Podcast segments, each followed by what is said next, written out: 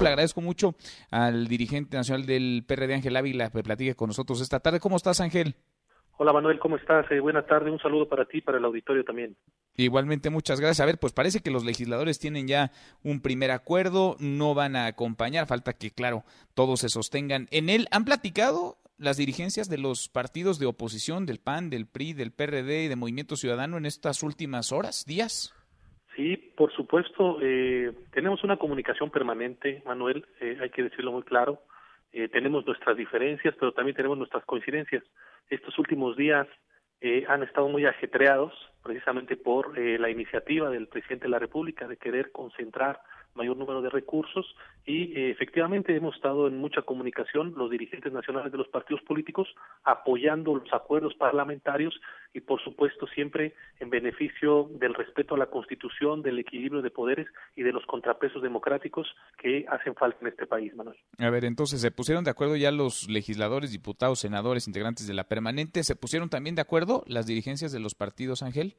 Así es, eh, hemos eh, hace tres minutos, eh, Manuel, hemos emitido un documento conjunto entre las dirigencias nacionales del PRI, del PAN, del PRD y del Movimiento Ciudadano, en donde nos sumamos al apoyo a este acuerdo que se ha logrado en la Comisión Permanente, pues eh, para detener esta iniciativa de López Obrador, te decía, que eh, el, el, presidente cree que le cae como anillo al dedo una pandemia que cuesta miles de muertes de mexicanos para concentrar mayor poder político.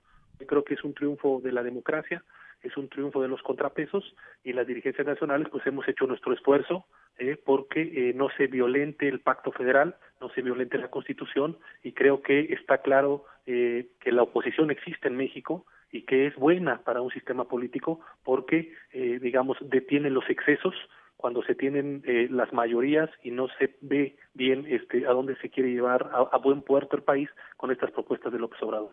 Hay un acuerdo entonces entre el PRD, el PAN, el PRI y Movimiento Ciudadano para que sus legisladores y los partidos en su conjunto no aprueben, no apoyen esta propuesta del presidente López Obrador.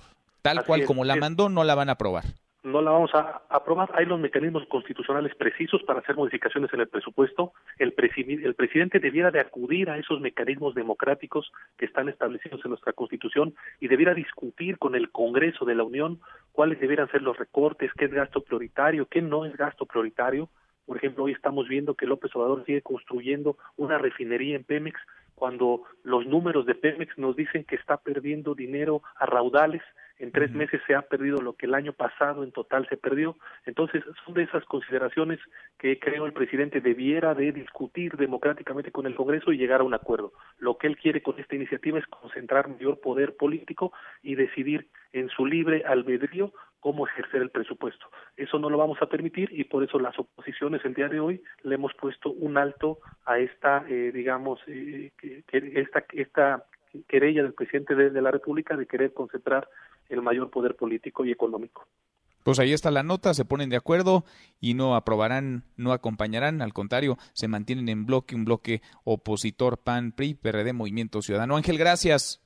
Al contrario, Manuel, pues estamos pendientes y seguiremos dando la batalla porque se respete la Constitución, las leyes y la democracia en nuestro país. Muchas gracias por el espacio. Saludos para ti, para el auditorio. Gracias a ti. Muy buenas tardes. Para todos.